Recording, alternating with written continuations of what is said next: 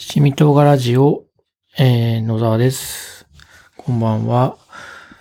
えー、だいぶ久しぶりに録音してます。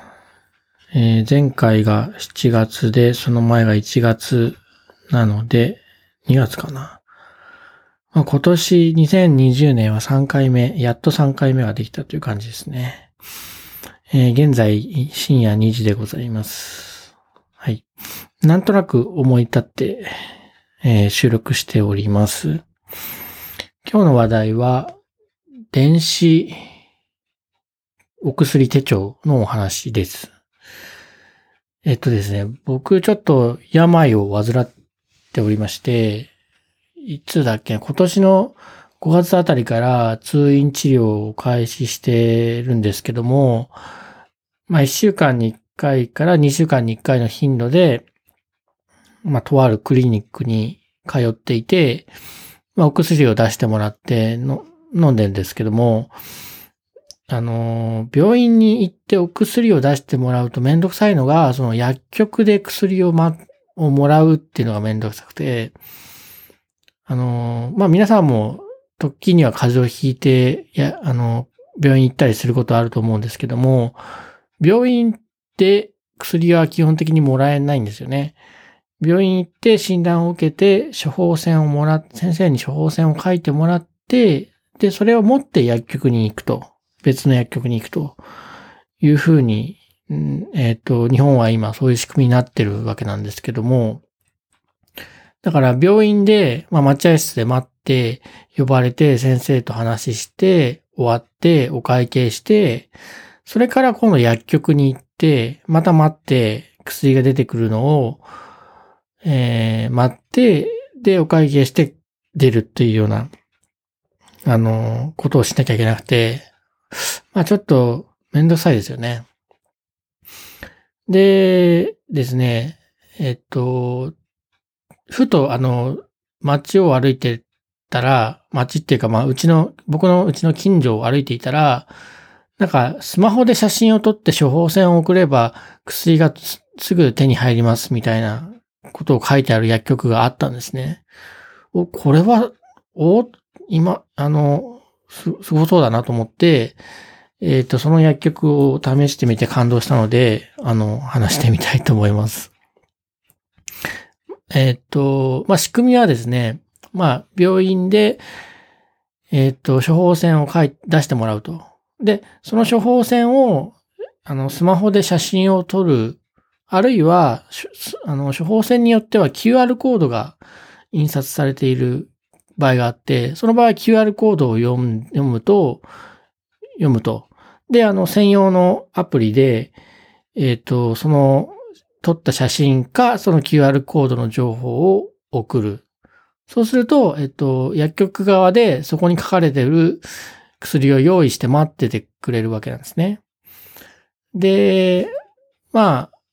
普通言ったらまあ10分ぐらい待たされるかもしれないんですけども、そうやってとりあえず送るだけ送っておけば、あの、もう入ってすぐ、あの、受け取れるような状態になってるんですね。で、まあこれが、あの、すごい便利だなっていう、ただそれだけの話なんですけども、やっぱ待ち時間っていうのは減らしたいじゃないですか。で、えっと、今つ通院で通ってるところは、あの、予約制なので、まあ基本待つことはそれほどないんですけども、えー普通の薬局だとやっぱり処方箋もらってから行くので、まあ予約とかも難しいですよね。予約自体やってない薬局が多いですし。で、えっと、僕ちょっと都内の方、僕は埼玉に住んでるんだけども、クリニックは都内の方のクリニックに通っていて、で、そこで処方箋出してもらったらスマホで送信しちゃって、で、帰り電車で、まあ1時間ちょっとかかるんですけども、まあ1時間もあれば、あの、薬局さんの方でも十分に準備して置いてもらえるので、えっと、着いたらすぐもらえるという感じです。えっと、なんだっけな。体、お薬手帳とかいうのかな。で、これどこの薬局でもできるかっていうと、やっぱり限られた薬局でしかできなくて、今のところ、まあ僕がそ行ってるそこぐらいしかあんまり見たことがないんですけども、まあ今風だなと。で、もう理にかなってるんですね。要は処方箋の内容っていうのは、どの、なんていうお薬を何錠出してくださいっていうふうに書いてあるだけなので、で、やっぱ薬剤師さんが、あの、それを見て、えっ、と、この薬とこの薬は飲み合わせが良くないとか、あの、判断するっていう意味合いにおいては、その、いや、病院、お医者さんと、いや、薬剤師さんの仕事を分けるっていうのは意味があるんですけども、まあ、薬を用意するっていう点でおいては、別にスマホで写真で送ろうがなんだろうが、とりあえず用意はだけはそれでできるので、すごくいいなという感じです。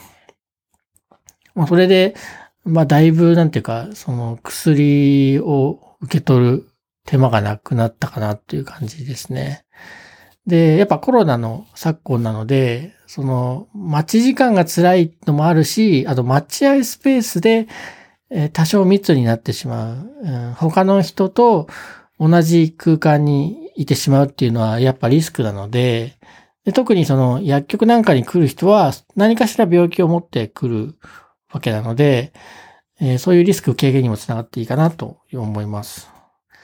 で、うんと、そういう薬局なので、その、決済の方法も、あの、大体薬局さんって現金しかやってないところが多いんですけども、その薬局さんは、